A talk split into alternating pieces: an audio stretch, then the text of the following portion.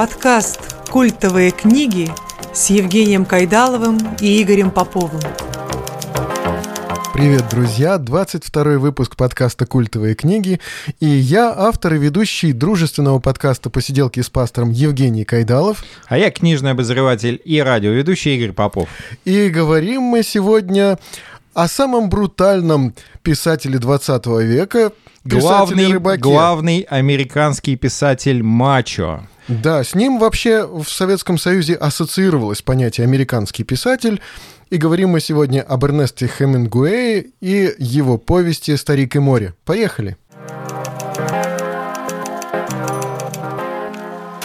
Итак, Эрнст Миллер, да? Эрнст Миллер Хемингуэй. Он интересный был человек. Мне кажется, что мы даже больше, наверное, будем рассказывать о нем, нежели о его повести «Старик и море», потому что он достоин того, чтобы о нем поговорить.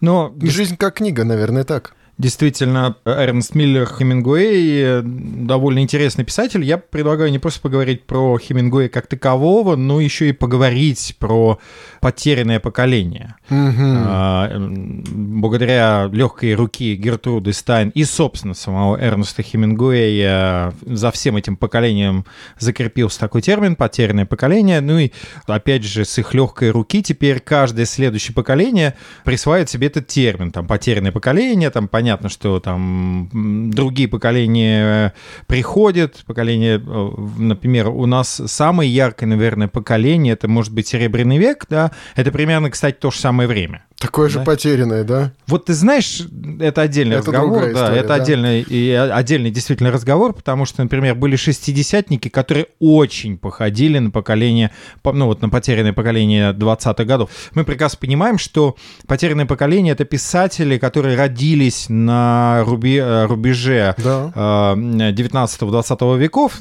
Собственно говоря, сам э, Эрнст Хемингуэй родился 21 июля 1899 года в Ок-парке в Иллинойсе в США. Родился он в такой очень богатой и известной семье. И мама, и папа были очень э, неординарными личностями. Как они вообще прожили вместе?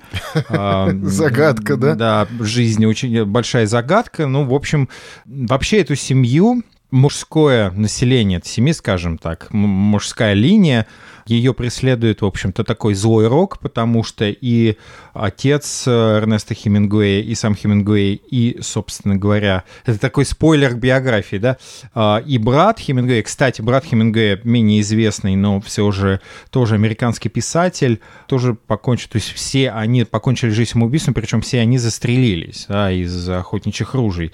Это какой-то такой вот, э, и, и ну, с тех пор идет такая, есть в семье семье Хемингуэев такая легенда о проклятии вот, мужчин Хемингуэев. Да? Но mm-hmm. мы все-таки поговорим, потому что о самом Эрнесте Хемингуэе и потерян, опять же, потерянном поколении об этом периоде, потому что он действительно очень интересный. Да, что, да. Кого не возьми среди да. этого потерянного поколения, тот просто, ну, величина в литературе, да? да. И э, самое интересное, что потерянное, американское потерянное поколение, а они все свою молодость э, проводили в Париже. И да, потерялся с... он в Париже, да. Да, связаны с Парижем. И мы попробуем поговорить, почему все-таки Париж, почему там, не знаю, не Рим, скажем, не Лиссабон, Лиссабон. Хотя ну, да. в Лиссабоне они тоже ну, были, да. в Испании тоже были, о чем, собственно говоря, ну, да. Хемингуэй написал в одном из своих э, знаменитых романов. Да, Хемингуэй ты считал, что самый красивый город это Венеция, но почему-то да, в Париж. Ну, Париж он всегда возвращался. Вообще для него самый любимый город это Париж. Это, ну, не Америка, и даже не его любимая Куба, на которой он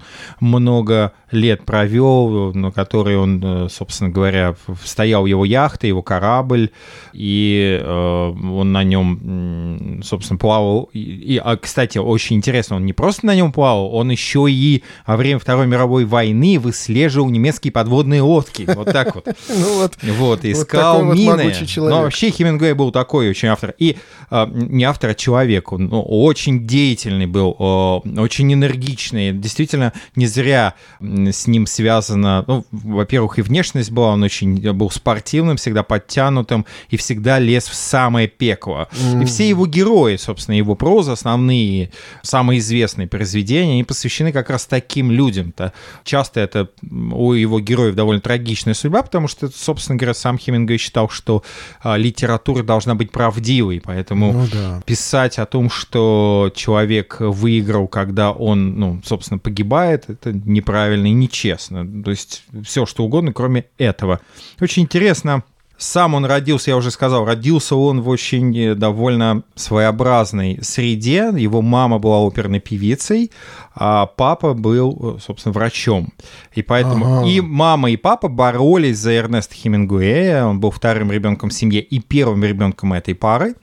Они оба боролись за него. И вообще мама ждала девочку, появился мальчик. И до шести лет а, ему не стригли волосы и надевали платье. Ну, вообще... он донашивал одежду своей сестры. Вот, да. И в... как бы он не просто донашивал одежду своей сестры, мама прям его наряжала. Эти платья, э, кстати сказать, также воспитывали другого известного а, Э, американского писателя Трумана Капоты, но Труман Капоты как бы э, это привело к, к определенным изменениям его, скажем, сексуальной ориентации, да, а у Хемингуэя произошло наоборот. Хемингуэй просто стал бунтовать против этого. Ага. И он, кстати сказать, в зрелом возрасте в одном из интервью он сказал, что он ненавидит свою мать. Mm. А, но он воспитан в таком довольно консервативном сообществе. Ну, например, архитектор Фрэнк Ллойд Райт говорил а, говорил про э, Ок-парк, э, деревню Ок-парк, э, примерно вот, вот такая у него есть фраза «So many churches for so many good people to go to». То есть а, такое большое количество церквей, в которые ходит такое большое количество хороших людей. О, как. То есть там огромное количество ага. церквей, все посещали церкви, и у него, кстати сказать, если мать Хемингуэя, уже говорил, одевала в, там, в детские платья, и даже называл ее Долли, куколка. Mm. А. Ну, вообще говоря, на рубеже 19-20 века это распространенная такая практика, когда маленьких мальчиков, ну, совсем маленьких, одевают в такие, как женские такие вот не специф... одежки. Не специфично для Америки, но в Америке тоже такие ну, э, ну, бывали... То есть это, это нормально было, не, не было чем-то извращением каким-то, не ну, выглядело э, каким-то страшным. Тут очень, очень э, сложно сказать, потому что на самом деле и мать, и отец придерживались разных стилей воспитания. Ну, да. Мать баловала, но при этом э, она мучила, то есть э, она хотела, чтобы сын вырос музыкантом и отдал его на виолончель, заниматься виолончелью. В результате мальчик просто возненавидел классическую музыку. Хотя потом, ну, да. хотя потом а, Эрнест Хемингуэй скажет, что занятия музыкой очень ему пригодились, например, по, э, значит, по типу контрапункта ага. написан роман «Прощай оружие», да? Ага. А, ну, а с другой стороны, зато по другой линии, там в два года дали пальнуть из пистолета, там в шесть лет ружье. Ну, смотри, здесь, здесь э, во-первых, нужно понимать, что самого э, Эрнеста Хемингуэя назвали в честь дедушки, Ага. А, с дедушкой у него связано очень э, теплые воспоминания. Именно дедушка в 6 лет дарит ему ружье. Кстати, с этим ружьем существует легенда. А, уж точно это или не точно, никто не знает, но Хемингуэй же любил сам рассказывать такие брутальные истории. А, вообще был балагур, э, любимец женщин, э, и как только он вырывается на свободу, он начинает, то есть он, э, соответственно, поступает в богатую школу, и он там активно занимается спортом, он э, занимается боксом, и, ага. кстати сказать, занятия боксом, в общем-то, привели его к не очень хорошим. Э, он, он занимался футболом, плавал, учился боксу. В результате в одном из парингов он получил удар по голове, после которого оглох на одно ухо и почти ослеп на один глаз. Но вообще, как бы, Серьезно? жизнь Хемингуэя — это сплошные травмы, физические да, травмы, да, да. Но при этом отец хотел, чтобы он стал медиком. Ну вот смотри, мама все время его воспитывала, чтобы он был музыкантом утонченным. Он не был утонченным, наоборот, он как будто всегда против нее выставал, а отец э, брал его в походы, ему очень нравилось с, с отцом ходить в походы, ну, хотя да, отец да. был очень строгим. Он, он считал, что главное в воспитании это жесткая э, дисциплина. И mm-hmm. он воспитывал очень ну, в такой жесткой дисциплине, в результате чего, когда дети вырастали, они, собственно, во все тяжкие пускались. Да? То есть не было какой-то вот такой, эм, как тебе сказать, не, не было какого-то баланса воспитания. Да. Да? То ли их погружали в какую-то мать балу, но при этом заставляла там значит, заниматься музыкой, а отец э, подвергал таким жестким дисциплине. Мама была оперной певицей, которая ушла в результате э, закончил свою карьеру. Папа был, э, в общем, медиком, как я уже говорил. И с самых ранних лет, наверное, ну, с 12 лет, а, а, кстати, вот про, про ружье, да, я, я забыл а, да, сказать, да, да, да? Про ружье. Вот однажды, когда, собственно, дедушка подарил ружье Эрнесту, он шел, и он встретил значит, такую индианку, на, которая шла на встречу. Она спросила, что это. Он сказал так гордо, что это мой подарок. Он говорит, такие подарки обычно хорошо не заканчиваются. Это Индианка как бы, ему сказала? Да. Вот а, какая вот идея, как. ну, как бы, соответственно, может быть, это, конечно же, скорее всего, красивая легенда, связанная со, собственно, со смертью Хемингуэя, но все-таки, да.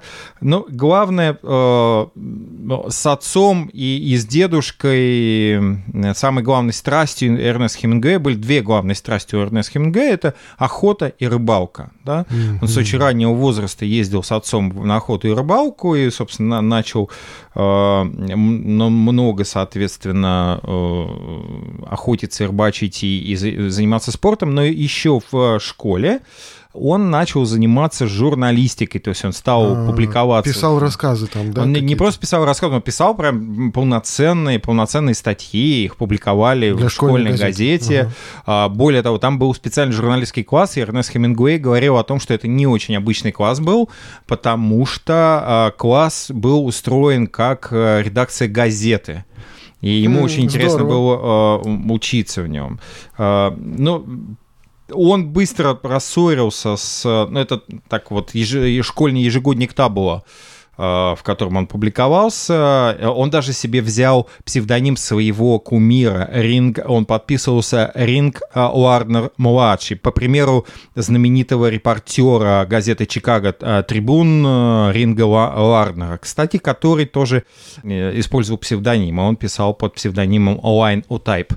Ну, в общем, давай быстренько продвинемся вперед, потому что, соответственно, естественно, он не становится ни медиком, он не поступает в университет, он идет э, работать репортером, в результате, в конце концов, он рассорился, окончательно рассорился со своей матерью, вот, которая не видела, ну, да, в общем, да. в этой э, карьере своего сына. Он переезжает в Канзас-Сити и устраивается в э, репортером газету «Канзас-Сити Стар». И он не просто, слышишь, он не просто устраивается репортером, он становится криминальный, э, он становится репортером криминальной хроники. Представьте ага. себе, что это такое. То есть жизнь увидеть Но... во всей ее полноте. Да, молодой репортер вообще выезжал на все происшествия, знакомился с преступниками, притонами, проститутками, наемными убийцами, мошенниками, о всем этом пишет. Он постоянно влазит в самое, знаешь, такой, и, и его, естественно, используют. Ага. А, и, собственно, здесь как раз формируется, над ним очень работает редактор. Редакторы газеты очень жестко редактировали и учили молодого репортера, они научили его точности, ясности языка, и старались прищить любое многословие и стилистические небрежности, как ты понимаешь, ну, все да. это потом то, из чего а, складывается, в принципе, стилистика а, писателя Хемингуэя. Ну, как-то да? он мне немножко напоминает нашего Гелеровского, такой же высокий, такой крупный, склонный к полноте и, в общем-то, такой вот мужчина. Ну, я, я бы не назвал Гелеровского склонного к полноте, скорее это действительно атлетического да. э, склада был мужчина, действительно э, тоже писал криминальную хронику, его на хитровке, да, с да, ним да, воры да. на хитровке здоровали и воры за руку. городовые и городовые очень уважали. Да, все уважали, даже существует э, два, две легенды про Гелеровского, начали про Хемингуэя. Но это другая история, да. Да-да-да, ну вот существуют легенды про то, как он однажды его посадили в, э, в, в кутузку, потому что он влез в драку, и ему было, ну он там полежал-полежал, что-то ему было лень, и он взял, выумыл решетку и пошел погулять. Потом вернулся назад, как бы, то есть вот ну, такой был Ну человек. Или однажды на приеме генерал-губернатора, э, когда, значит, они как-то стали пикироваться, он двумя пальцами согнул серебряную тарелку. Вот, есть вот он такой очень Да, сильный ну был вот, человек. да. Ну, в общем, как бы э, Эрнест Хемингуэй тоже, в общем-то, был довольно такой сильный э, человек. И нужно сказать, что начинается Первая мировая война, его туда не берут добровольцем из-за травмы, да, но в конце концов он едет туда э, как э, в общем, работник Красного Кре- Креста, как водитель на итальянском фронте. Вообще очень э, человек а, абсолютно, скажем, безбашенный и лишенный какой-то какой-то трусости, да, страха, казалось бы, да, потому что именно вот на итальянском фронте, кстати, он встречается с еще одним э, культовым, наверное, писателем э, потерянного поколения, это Джон Дос Пасос, э, с которым очень сложно. Вообще у Хемингуэя, конечно, сложные отношения были с э, всеми друзьями, литературными писателями. А, Ага.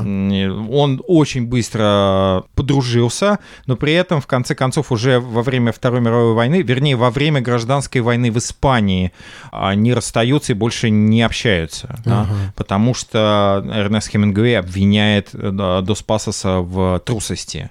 А Да. там вообще есть другая история, что Дос Пасос э, на самом деле, у него расстреляли друга, э, его писатель-журналист, э, который был у левых взглядов, ну, таких независимых левых взглядов, а его расстреляли, в общем-то, республиканцы. То есть, и, как ты понимаешь, Ага.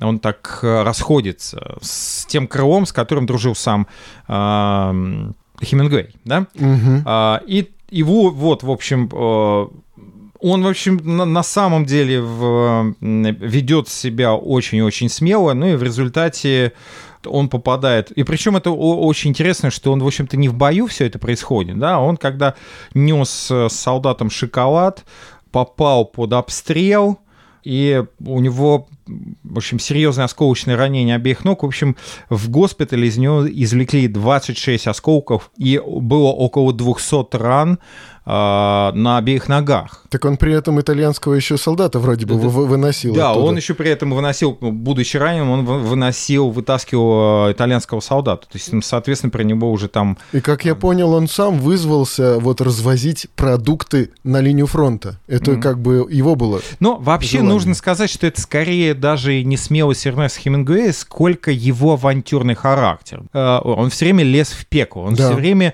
хотел что-то, ну, где-то проверить свой характер. Там он, у него какое-то какое баснословное количество аварий э, А. и травм, которые он получал. Он даже Вплоть на- до норма- авиакатастрофы, по-моему, он Ави- попадал в даже. авиакатастрофу он попадал Да. э, в, в Африке. Э, Значит, он пошел в ванную, в ванную нормально сходить не мог. Он пошел в ванную, поскользнулся и получил серьезную травму головы, да? То есть, Да. о, о которой, кстати, очень не любил говорить. Ну, потому что эта травма не, не, не, Не в боевая, бою да. и не, не на Да. охоте. Он, боле, он э, и сибирской язвой, и э, дифтерией, и, короче, дизентерией, дизентерией, вернее. Ага. То есть он какое-то а, аномальное количество болезней, он, соответственно, чуть не слепнет совсем. И в конце концов, в, в конце жизни он а, ну, ослеп. И, в общем, это какое-то такое ужасное, огромное количество вот э, таких травм. В общем, человек э, проверял границы своих возможностей, своих да, возможностей, человеческих сил, да. Да, кстати сказать, в, именно там, в, на, в госпитале в Первой мировой войне, он с- знакомится со своей первой любовью, Агнес фон Куровский, медсестра, которая старше его.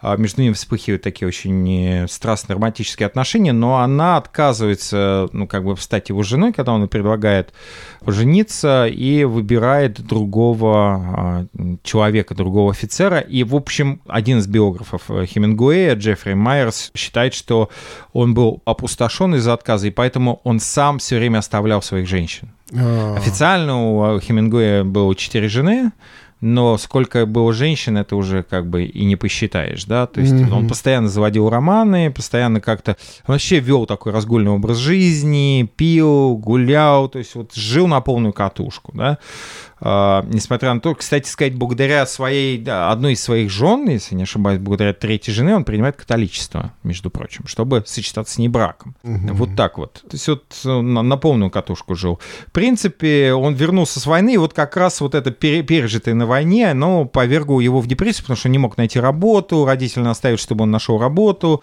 в общем, он находится в такой в депрессивном состоянии. Я, страховка, э, которую ему выплачивают, э, в общем, обеспечивает его такой э, нормально безбедная жизнь в течение года, но в результате он все-таки выходит на работу в канадскую газету корреспондентом в Торонто Стар, и вот уже приезжает в Чикаго, Именно в Чикаго он работает в качестве помощника редактора ежемесячного журнала «Кооператив».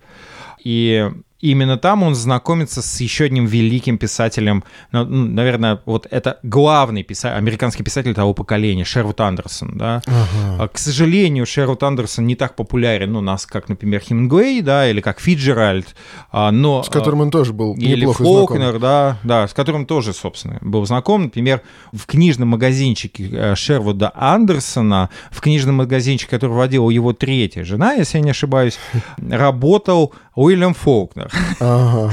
То есть вот какие-то такие, знаешь, вот э, такое впечатление, что э, эти люди притягивали друг друга. Да, да, да. Ну, Шервуд Андерсон старший такой товарищ, э, наставник, и, и, безусловно, я, конечно, советую тоже прозу Шервуда Андерсона, его новеллистику прочитать, потому что сам Фолкнер говорил, что э, вся его проза и проза Фицджеральда Хемингуэя выросла из прозы Шервуда Андерсона. Но пока еще Но... Хемингуэй у нас журналист-репортер. Да, пока Хемингуэй журналист-репортер, да, он уже пишет рассказы. Да? И вот он, собственно говоря, знакомится с э, своей первой женой, Хедли, они женятся. Это вообще на самом деле был какое-то время был очень счастливый брак. Хедли очень заботилась, очень любила, такая красивая, рыжеволосая, свободная женщина, которая посвятила, в общем-то, своему мужу много-много времени. И с ней, кстати, связана одна очень драматичная ситуация с Хедли, а, с их э, европейским вояжем. Э, они вместе едут пожить в Европе, они хотели ехать в Рим, но именно Шервуд Андерсон отговаривает их от этого и говорит, что езжайте в Париж, потому что там, в общем-то, дешевле все это дело.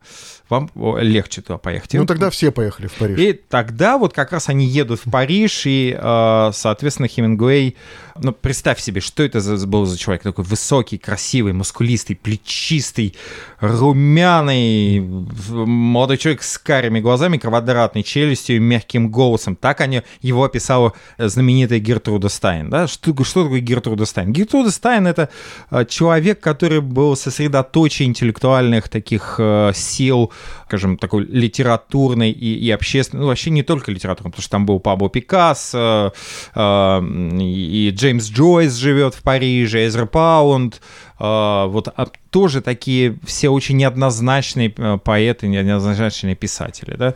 Вот именно там он знакомится как раз-таки через Гертруду Стайн. И именно Гертруда Стайн э, говорит Эрнест Хемингуэй, что тебе нужно заниматься прозой, бросай всю эту журналистику и начинай да, да, писать. Да. Ты можешь стать серьезным писателем. И благодаря, собственно, э, знакомству с Джеймсом Джойсом и Эзерой Паундом, Эзер Паунд становится близким другом Эрнеста Хемингуэя, их связывает многолетняя дружба в результате э, они, они жили э, в такой небольшой квартирке в Париже, в которой не было канализации горячей воды, но они были абсолютно счастливы, да. Ну, знаменитые, там был знаменитый, до сих пор, кстати, есть магазинчик Шекспир компании, если вы э, Шекспир Ко наберете в Яндексе, то он до сих пор есть в Париже, этот магазинчик. Они, естественно, ездят в Италию, ну, в общем, как-то вот так э, э, протекает э, их жизнь. 20 месяцев в Париже он пишет рассказы и отсылает их в Торонто Стар в газету. Он, кстати, писал о греко-турецкой войне. То есть, где были войны, там появлялся Хемингуэй. В общем, mm-hmm. это, это вот сто процентов. Но а... пока что-то он писал про собственное свое потерянное поколение в Париже. Как вот американцы в Париже поживают и чем занимаются. Ну, здесь, видишь, он Заметки еще ездит такие. же в Испанию, он увлекается mm-hmm. корридой, он даже пишет э, ага. целую книгу о кориде, он знакомится с торадорами, он э, выходит и принимает э, в корриде участие О, как. вместе с тореадорами. Он входит в клетки к диким животным. То есть вот он пробует себя максимально, на что он может испробовать да, себя. И говорит о том, что вот ну, с кем он там знаком, это огромное количество. Конечно же, он, например, э, писатель помогал э, еще одному важному писателю, э, англоязычному писателю Форду Медоксу Форду в редакции журнала. Э, Соответственно, там, Джон, опять же, Джон Дос Пасос э, там был же, и э, они там еще пока э, с Эзрой Паундом. и они, в общем, ведут всякие литературные споры. Он, в конце концов, расходится, ну, расходится со всеми во взглядах, потому что у него взгляд такой довольно а, брутально мужественный на Ну, литературу. скорее даже, может быть, характер, наверное. Да, и характер. э, В общем, он пишет э, роман «И восходит солнце», да, это Фиеста знаменитый, как, как, как бы роман, в который как раз именно в нем он упоминает, он, скажем, применяет э, вот этот словосочетание «потерянное поколение». Это «потерянное поколение», собственно говоря, становится таким нарицательным названием того поколения писателей. Да? Ну, Почему наверное, «потерянное поколение»? да? Связано с войной, наверное. Вот это С- вот не, не просто с войной, с двумя войнами, с потерями идеалов на Да. войне, да, то есть ну, они пошли на Первую мировую войну со своими идеалами, там потеряли, они увидели кровь, они увидели Мгм. смерть, они Да. увидели трусость, они увидели, что, ну там э, э, э, Эрнест Хемингуэй, например, писал, что какое-то время ты чу- чувствуешь себя бессмертным, ты ходишь и тебя ни- ничего не касается, ну вот э, как только ты получаешь первое серьезное ранение, ты понимаешь, что смерть ходит рядом с тобой, и в любой миг она готова по- поставить тебе подножку, да, ну специфично, да, для вот э, специфичные такие выражения для Эрнеста Хемингуэя. Он вообще очень афористично любил афористично выражаться. Вообще Хемингуэй очень серьезно работает над своей прозой. Он ее правит, он э, вычеркивает все лишнее. То есть для Да, него да, важно было написать и вычеркнуть все лишнее. Но этому, Он- наверное, его еще научили, когда он был репортером. Когда был репортером, но при этом понятно, что это огромная, огромная, э, в общем, работа над собой. Да, да. В общем, э, конечно же, на одну из важных ро- ролей в жизни Хемингуэя играет Куба. Он э, полюбил этот остров, так называемый остров, будущий остров свободы. Он покупает себе яхту. Вот, и, Но э, это уже он стал знаменит. да, и Это он становится уже, знаменитым, потому что он пишет... э, Наверное, «Прощай оружие», вот после этого. пишет «Прощай оружие», но на самом деле он стал знаменитым уже после «Фиесты», да, то есть и, Мгм. и, и «Восходит солнце», а, но «Прощай оружие» он просто как бы упрочил себе славу, и каждая его следующая книга становится явлением, и, ну, Ну, общем, как бы культовый, наверное, культовый писатель. ну да, он становится книги, культовым да, вот действительно это. писателем, причем вот стилистика такая у него очень интересная, да. Я не буду описывать все там романы Хемингуэя, не, Мгм. нет смысла в этом, Конечно, да. Ну да. вот я уже сказал, что он был э, четыре раза женат, и последняя уже жена вот его, грубо говоря, до, до, до самой смерти э, была рядом. И э, вот, кстати, с первой женой связана, с Хедли связана, кстати, история, которую я не рассказал. История эта потом стала основой э, одного из э, интереснейших голливудских фильмов, который называется «Слова».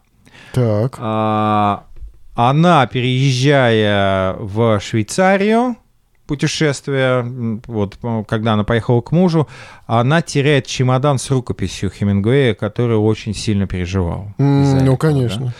Вот. И эта история как бы становится основой для фильма «Слова», где режиссер предполагает, а что было бы, если бы кто-то нашел этот чемодан? Ну да. И, о- и опубликовал эту рукопись под своим именем. Ну Вот, да. Мы же- Пожалуйста. Мы А. же знаем, что, например, «Что делать», по-моему, да, была утеряна рукопись, и потом она была найдена. Вот что было бы, если бы она не была найдена, да? Жизнь бы изменилась, этот Да, мир был бы да, совсем другим. И Но- да, это интересный вопрос. Хемингуэй вообще вел э, такую жизнь очень активную. Он, например, едет на длительное сафари. В в результате этого сафари он э, болеет, как раз заболел дифтерией, а, дизентерией, да, прошу Да, да. прощения. Он, собственно, уже переболел сибирской язвой. То есть, ну, представляешь, он всегда на грани жизни и смерти находится, да. Ну и охота А. на львов, наверное, чего-то Ну, стоит. Вот, да, там, там какое-то Он это огромное описал количество. потом в своих да, рассказах. Огромное количество. Да, он, кстати, пишет э, э, очень много документальной прозы. Вот о- про Хемингуэя обычно вспоминают как по, собственно, fiction автора, то есть Ну да, э, художественная художественная проза. литература. А он писал документальную прозу, между прочим, вполне себе.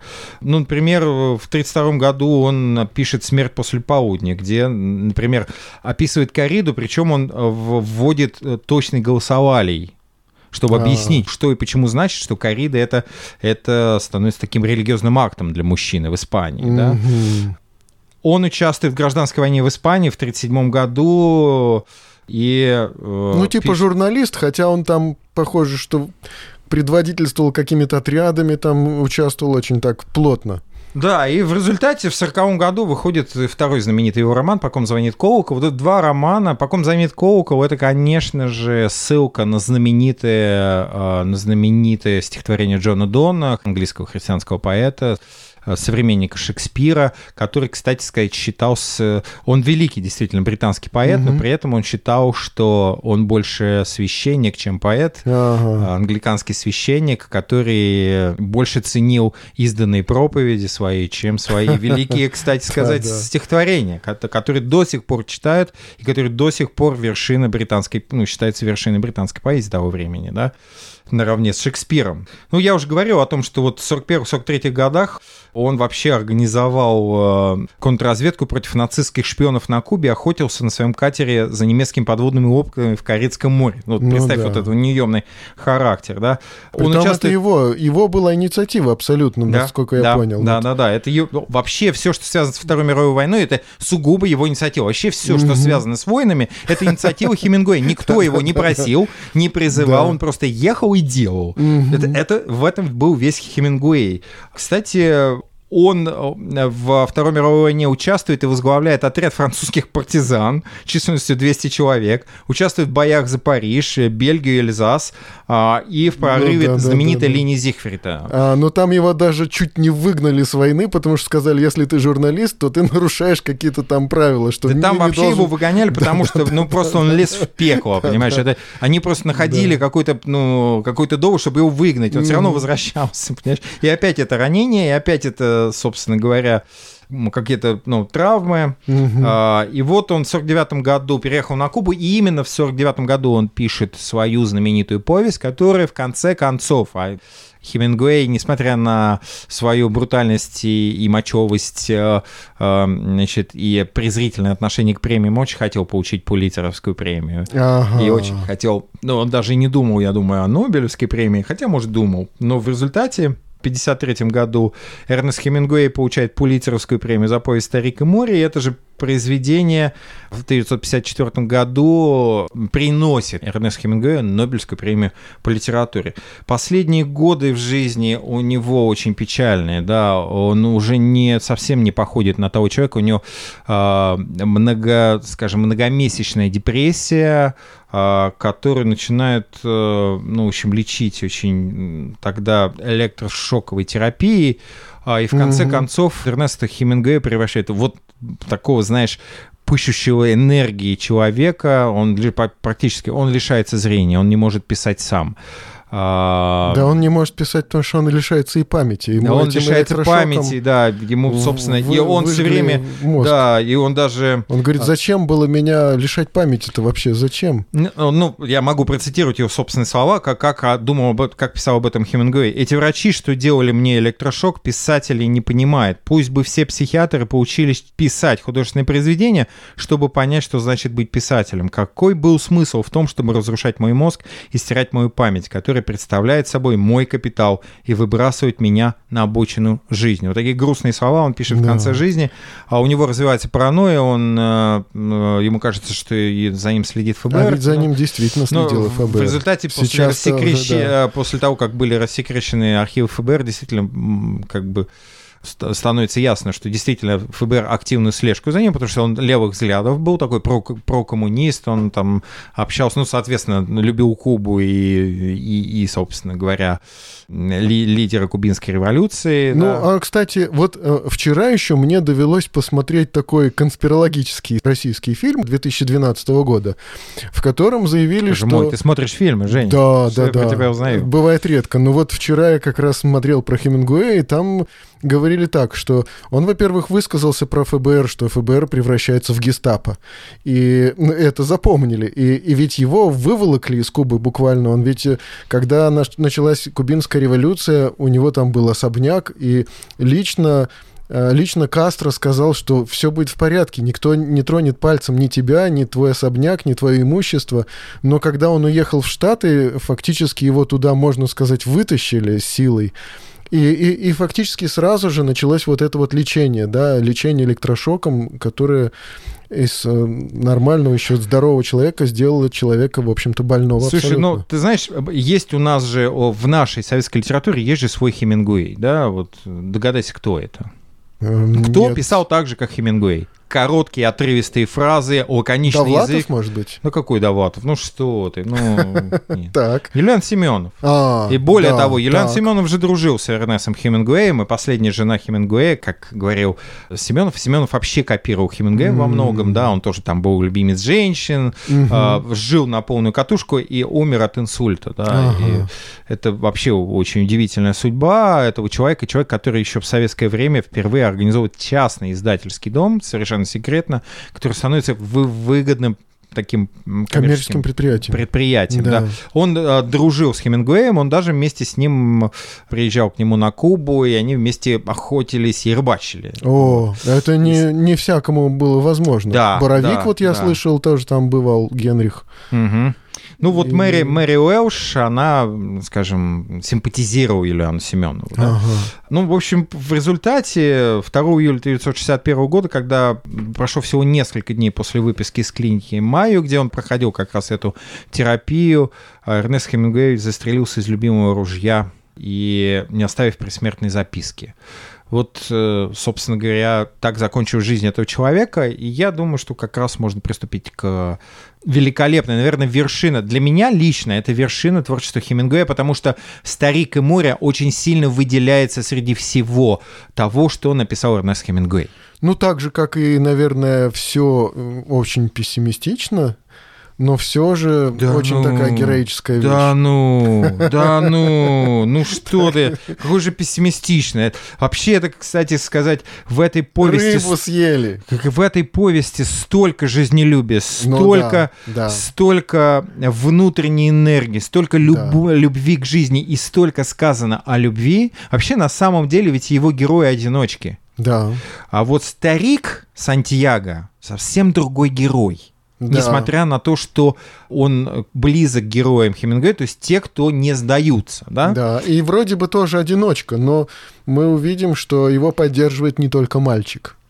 А, Давай вот немножко буквально я скажу об авторском стиле Хемингуэя. Он, он довольно интересный. Он ведь, кстати, э, получил Нобелевскую премию э, с формулировкой «за стиль», как я понял, да? Да, Там- за стиль, который э, под- подтверждается в «Старике повести старика и Да-да-да. «Старик и море». Да? А, вообще а, у Хемингуэя отличается точность и лаконичность, как я уже говорил. Да. о языка, холодное спокойствие в описаниях трагических экстремальных ситуаций. То есть он не любит вот эту сопливость. Э, Ага. э, За это он, кстати, критикует э, своего друга Фиджеральда, с которым у него тоже очень сложные отношения. Да, да, Единственный друг, который не сохранился до конца жизни, это, мне кажется, Эзра Паунд, который, кстати сказать, отличался при всем том, что его обвиняли чуть ли не в как бы симпатиям к фашистам Эзра Паунда, да, и антисемитизме. При этом Эзра Паунд обладал уникальным качеством. Он он очень был предан своим друзьям. И Он, он Ага. ухаживал за ними. Когда те попадали в больницу, он просто сидел у их кровати, понимаешь? О, как. Вот Мгм. ну, у- уникальность, да, и вот он сохранял до конца жизни, в общем-то, такие теплые отношения с Эрнестом Хемингуэем. И э, очень интересно, его стиль даже критики э, нашли термин такой, они обозвали, назвали его стиль «стиль сквозь зубы». Ага. То есть как бы Тоже сквозь- брутальность какая-то Да, такая брутальность в этом. сквозь стиснутые зубы. Смысл уходить в детали, вот он не уходит в детали, но точно очень в формулировках. Там ощущается недосказанность, текст скуп местами груб, но сам Хемингуэй говорил, мои тексты — это как айсберг, вы видите всего лишь одну восьмую того, что там там написано. Да. И самое интересное, когда его спрашивали, о чем вот символы старика и моря, сам Хемингуэй э, саркастически на это отвечал, что, мол, ну, о символах, э, что я буду там, значит, говорить о символах. А, вот, кстати, я нашел вот эту э, цитату, да, Хемингуэя. Очевидно, символы есть, раз критики только и делают, что их находят.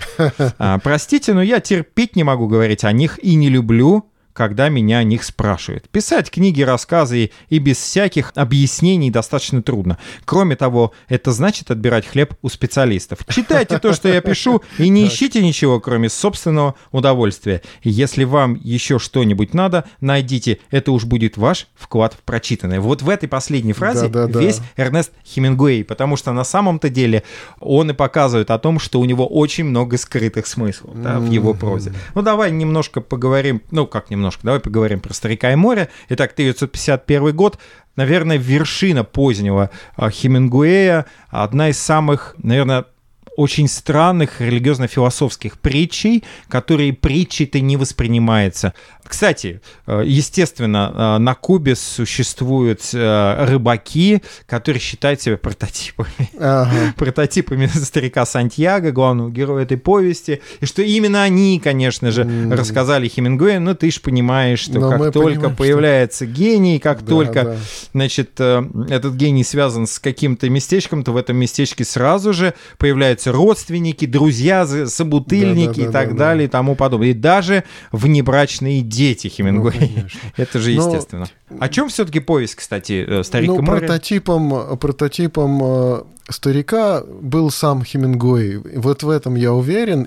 Сто процентов. Да, и он вот... даже дарит ему, ведь он пережи... А, ведь он смог победить рак кожи. Mm. И он дарит свое заболевание да, старику, да, да, намекая, говорит... что у старика а, не, не смертельный рак кожи. Да, да? Да, потому да. что он все время находится на солнце. Да, да. И да, мы читаем о некоем старике, который ловит рыбу. Для этого он отправляется в море или там в океан, ловить рыбу на своей яхте. Ну, яхта это не такая, как там, скажем, Абрамович на или лодка. там еще что-то. На да, лодке. это фактически это парусная лодка. Это большая парусная парусом, лодка. Да. да. И, э, Бедная парусная и лодка. Около 80 дней у него э, нету улова. Но мы должны понять, что он не плотвичку какую-нибудь там ловит, не карасиков, а это э, ловля больших рыб. Где же ты в море-то карасиков-то найдешь? Ну вот э, и он не находил, по всей видимости.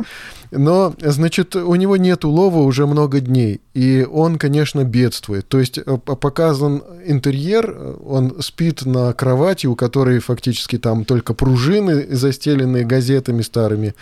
И э, ему помогает мальчик. Этот мальчик с ним выходил на лодке на рыбную ловлю когда-то, учился у него, но потом родители сказали, давненько этот старик не, не ловит рыбы, наверное, он какой-то невезучий, и поэтому перестань с ним ходить. Э, ходи лучше с кем-то, кто более везуч, более успешен.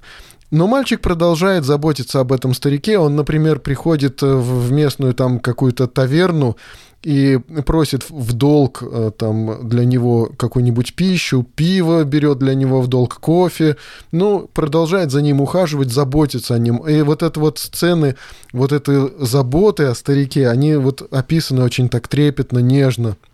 И они разговаривают там о бейсболе, разговаривают о рыбалке. И старик выходит в очередной раз э, для того, чтобы поймать большую рыбу. Он верит, что ему повезет, что он поймает вот эту большую рыбу. Выходит без мальчика. И, и вот это дальнее такое плавание за большой рыбой, он раскидывает вот эти лески, может быть, это даже не лески, а какие-то вот веревки такие на большую глубину для того, чтобы поймать эту большую рыбу, и ждет. При этом он Э, разговаривает сам с собой. Вот, кстати, Игорь, ты разговариваешь сам с собой. Мне да, вот конечно. доводится, когда я нахожусь в одиночестве, просто думать вслух. При этом старик считает, что это, пожалуй, какая-то плохая примета, и поэтому прочие рыбаки, они не советуют это делать, но когда вот он все равно остается наедине с собой, он говорит вслух. Он даже, у него такие есть диалоги между собой и собой, как бы он иногда с собой самим спорит и себя поучает. И в то же время он разговаривает вот с этими рыбами, с этим морем. Он хочет поймать большую рыбу, и, и он, интересно, когда он начинает ее преследовать, он с ней вступает в такую дискуссию, э, то есть э, очень уважительно он как бы разговаривает с этой рыбой как с равной. Он вступает с ней в схватку на равных. Ну, здесь, да, немножко, опять же, про старика я все-таки хотел поговорить, потому что его внешность а, ведь на самом деле образ старика у Хемингуэя нетипичен. Во-первых, мы действительно не находим такого прям старика, да? Угу. Он, э, когда он охотится за рыбой, он очень сильный человек. Ну, см- смотри, как описывает э, старика Сантьяго Хемингуэй. Был худ и изможден, Затылок его прорезали глубокие морщины, а щеки были покрыты коричневыми пятнами неопасного кожного рака, который вызывает солнечные лучи, отраженные гладью тропического моря. А, его руки были покрыты старыми, как трещины, в давно уже безводной пустыне шрамами, прорезанной бичевой, когда он вытаскивал большую рыбу свежих шрамов не было. Но очень интересно, как он описывает его глаза. Веселые глаза человека, который не сдается. Да, да. Вот этот ха- очень точный. Я тоже выписал эту да, цитату. Да. Все у него было старое, кроме глаз. Кроме глаз, да. да. Очень точное описание. Во-первых, чем уникален старик Сантьяго? Во-первых, конечно же, сразу же, не знаю, а, да, и мы, к сожалению, опять не предупредили, что будут спойлеры. Ну, здесь вот, не миновать. Да, здесь не миновать спойлеров. И смотри, очень важно, само имя Сантьяго э, переводится как святой. Да? Святой Сан, Иаков. Сан-Яго. Да? Святой Иаков, да. Вот, э, Сантьяго. Иаков апостол.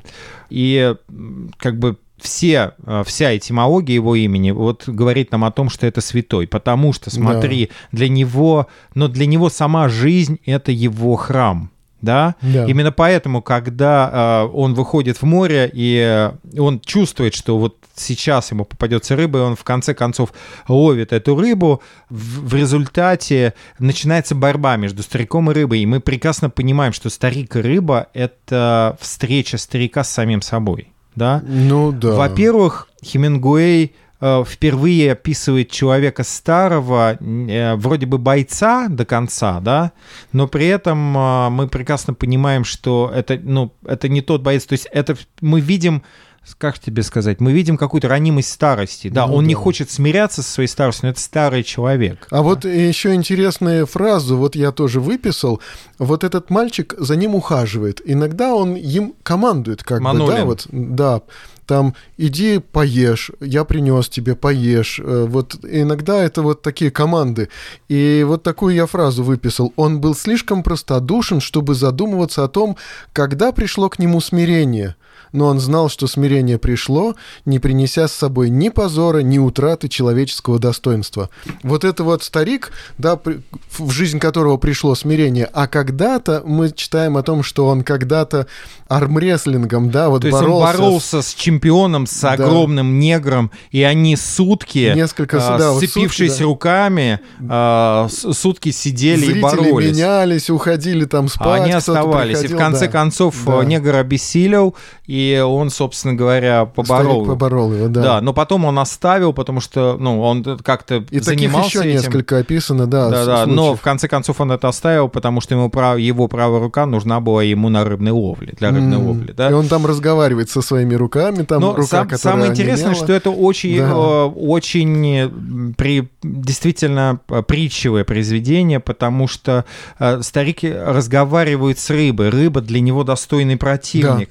Да. Например, там старик в одном из эпизодов говорит, хотелось бы мне на нее взглянуть, думает старик, хотелось бы мне на нее поглядеть хоть одним глазом. Тогда бы я знал, с кем имею дело. Для нее это очень важно. И он очень много разговаривает с рыбой. Худо тебе рыба, спрашивает он. Да, да, да. Видит Бог, мне и самому не легче. Да. Рыба, говорит старик, я тебя очень люблю и уважаю, но я убью тебя. Mm-hmm. Да, то есть вот рыба вообще... И он я... иногда чувствует вину, вот что он... Ну, ну, ты понимаешь, я же родился рыбаком, как бы. Это предназначение, он видит это предназначение. Во- вообще очень интересно, что э, сама вот эта образность ведь в образе старика э, Хемингуэй ну, понимает, предчувствует старость, да, и он э, очень, знаешь, очень честно описывает ощущение того, что я был когда-то, я ловил Да. львов, да, в Африке, когда он Да, плавал да, в да, да, Африку, да. то есть, естественно, он старику дарит еще и, соответственно, и свой... Ну, он там э, описывает как бы в самом биографию. тексте там морские львы, ну, ну не сказано, что морские, просто как бы у берегов,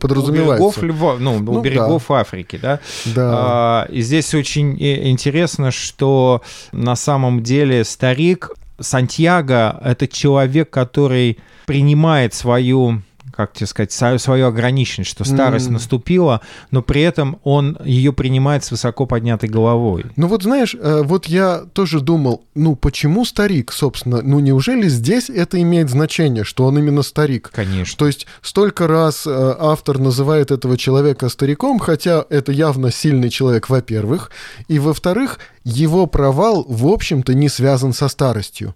То есть точно так же на его месте мог быть молодой человек, сильный, и точно так же он мог привести вот э, как бы на берег скелет вместо вот пойманной Сам рыбы. Сантьяго себя называет необыкновенным стариком, Да. заметь. А у э, Хемингуэя вообще не бывает лишних фраз, как Да, ты да, понимаешь, да, да, да. Если он говорит, что это необыкновенный старик, ты видишь, смотри, ведь он практически не питается. А, да, иногда там сырую рыбу он съедает, чтобы поддержать себя. Но да, практически даже не питается. То есть он весь в мальчик этом... заставляет его Он, есть. он весь, по сути, сосредоточен на этом противоборстве с рыбой. Но в конце концов э, он набирается сил, да, и в- втыкает горбу- э, гарпун в ей, и убивает ее на последней конвульсии, и, э, и потом начинается другое, да? Да, он привязывает рыбу к лодке. Он не может ее втащить, потому что рыба больше, чем лодка. Мгм. Это меч рыба, огромная, как вот акула фактически, да. Марлин, да. Yeah. И, и он привязывает рыбу к лодке.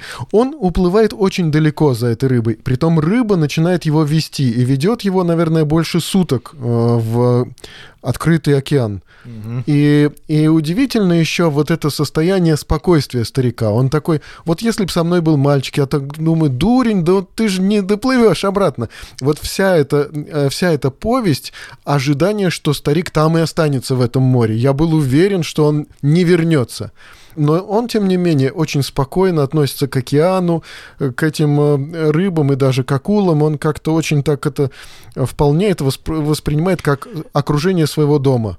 Смотри, видишь, старик, очень интересно Хемингуэй описывает старика. Старик, э, вроде бы все его герои, они такие одиночки Мгм. у э, Хемингуэя, борются все время. Например, там писатель из «Снега Кили- Кили- Килиманджаро», да, рассказа, который по фильму, которого играет, кстати, Грегори Пек, э, знаменитый американский актер, выживает, а, и, а вот ну, у Хемингуэя он не выживает, да? То есть Ага. они такие одиночки, которые иногда, ну, часто даже терпят поражение, но никогда не смиряются с поражением. То есть они погибают с, с такой с, с- с высоко поднятой головой. Но, Вот я так и ожидал от старика. вот, но у старика очень интересно, ведь он а, ощущает свое одиночество, но на самом деле повесть-то не об этом. На самом деле повесть-то не об этом. Но просто нужно еще, наверное, один эпизод. а, то есть после того, как он убивает рыбу, вода попадает, вернее, кровь попадает в воду, и на нее начинают охотиться акулы. Да. И он там первую акулу убивает, но теряет гарпун, и приходит стая акул, которые Фактически начинают... они преследуют его до самой гавани. Да, да, до самой гавани обгладывают. И он при... приплывает, в общем-то, со скелетом, с привязанным скелетом этой рыбы Мгм. а, в, собственно, в гавань. Все еще спят, он идет усталый, а, его встречает мальчик. Вот, на самом деле, здесь мы как раз попадаем в то самое, что не любил сам Хемингуэй, то есть в, в- в символику, собственно говоря, самой повести. Какие смыслы, наверное, мы Мгм. можем увидеть сегодня в повести, да? На самом деле там очень много символики. Например, парус. Для парус это Заштопанный парус. заштопанный парус это символ фортуны, да, изменчивый, да, изменчивой удачи. И куда подует ветер, и будет ли ветер вообще, да, зависит Да. от того, сможет ли принести удачу, ну, соответственно, ловля, да.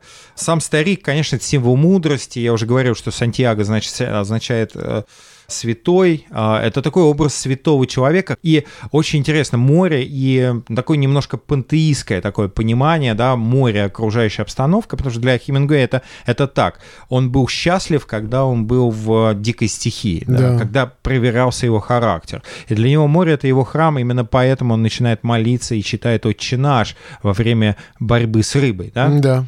Львы э, символизируют счастье и силу. Ну, они ему снятся. Вот всегда ему снятся львы, Более и того, он когда счастлив он в этот момент. заснул, последние слова повести заканчиваются наверху в своей хижине. Старик опять спал, он снова спал лицом вниз, и его сторожил мальчик. Старику снились львы. Ага. И очень важная, кстати, концовка повести. Очень важная концовка повести, потому что в одной из интерпретаций вот это, это святой, который выдерживает все э, искушения и все, скажем, страдания этого мира, но остается скажем, верующим человеком, да, то есть он Ага. остается, он остается и делает свое дело, несмотря на то, что мы прекрасно понимаем, что Хемингуэй не был религиозным человеком, да, Да. но религиозные смыслы все-таки просматриваются в этой его повести, а, несмотря ни на что, потому что сам Хемингуэй об этом пишет в этой Мгм. повести, он прям пишет черным по белому, грубо говоря, да.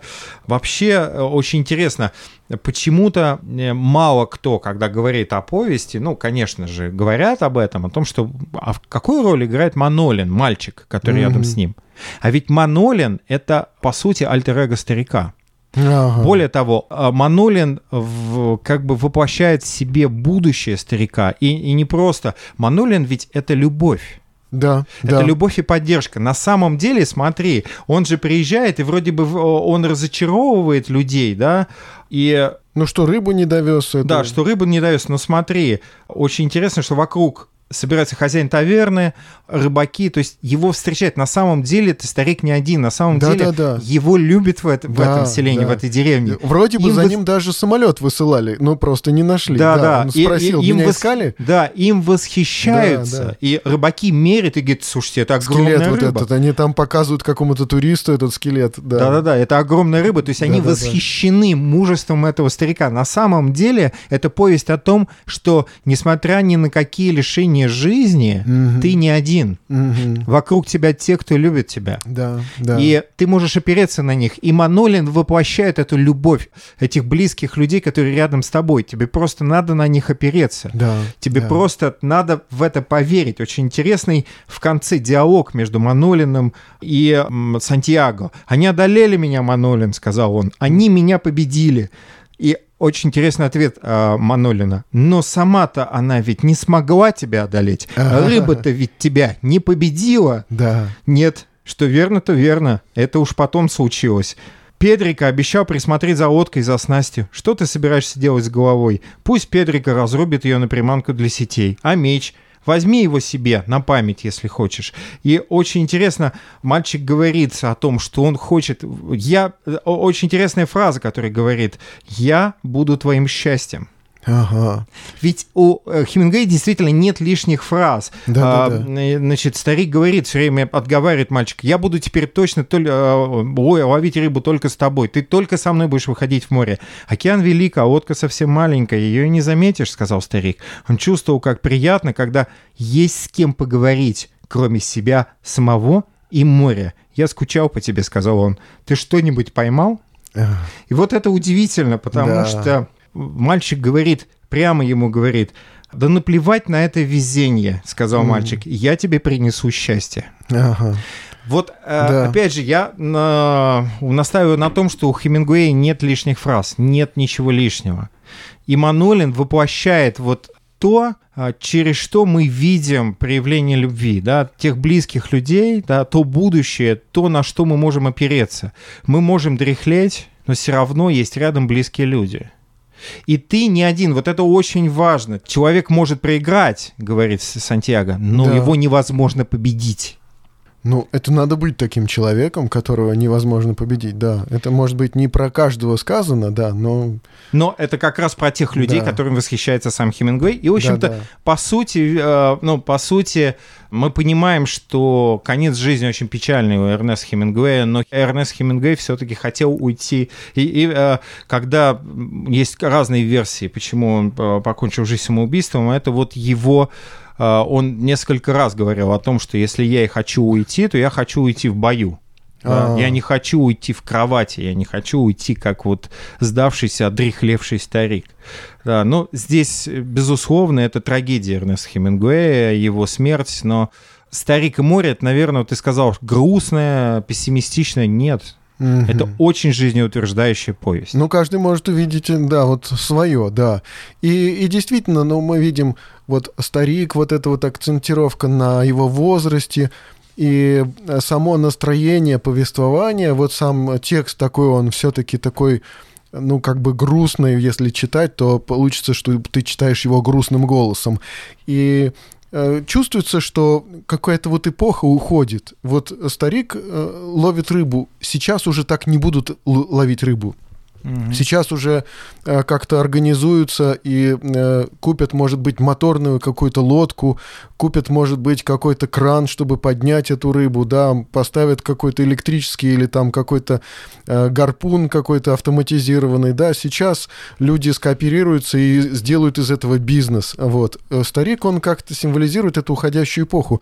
И для меня, в общем-то, это может быть какой-то закат э, творчества Хемингуэя. Потом-то ему было очень сложно писать. Возможно, может быть, только вот праздник, который всегда с собой, который он... Ну, после, после смерти опубликовали. Ну да, который Ну, он, вообще может быть, опубликовано доделал. очень многое. Между прочим, последнюю неопубликованную значит, произведение Хемингуэя опубликовали аж в в 1999 году. О, вот Представляешь вот. себе? Да, То есть но вот сколько архивов у него было. Сложно было писать, и он практически, вот, может быть, и пить-то начал, потому что уже дальше как-то особенно-то не писалось. И это какая-то такая вершина действительно его творчества. Я, ты знаешь, вот наш разговор о «Старике и море» хочу э, закончить цитатой у Уильяма Фолкнера, друга Хемингуэя и, собственно говоря, еще одного писателя потерянного Ага, поколения, гениального американского писателя. Да-да-да. Надеюсь, мы о нем еще поговорим в нашем подкасте. Его лучшая вещь. Возможно, время покажет, что это самое лучшее из всего написанного нами, его и моими современниками. На этот раз они создавали сами себя, лепили себя из собственной глины, побеждали друг друга, терпели поражение друг друга, чтобы доказать себе, какие они стойкие. На этот раз писатель написал о жалости, о чем-то, что, что создало всех. Старика, который должен был поймать рыбу, а потом потерять его. Рыбу, которая должна была стать его добычей, а потом пропасть. Акулу, которые должны были отобрать ее у старика. Создало их всех, любила и жалела. Все и правильно. И слава богу, то, что создало, что любит и жалеет Хемингуэй и меня, не велело ему говорить об этом дальше. Ага. Вообще очень удивительные слова. И ты знаешь, Да. а, в своем последнем, по-моему, последнем а, романе тоже еще один э, знаменитый, в общем, безусловно, великий американский писатель Курт Вонигут вложил в, в уста своего героя, писателя, альтер такого Курта Вонигута, такого очень ехидного, очень циничного. И он сказал, что на самом деле Хемингуэй писал о писателе. И Мгм. старик — это сам Хемингуэй, писатель. Да-да-да. А рыба — это то произведение, а, с которым борется все время писатель. О, он, как. его- он его Из производит, он его буквально побеждает. И, Мгм. Но тут же например, налетают литературные критики и обгладывают это тело.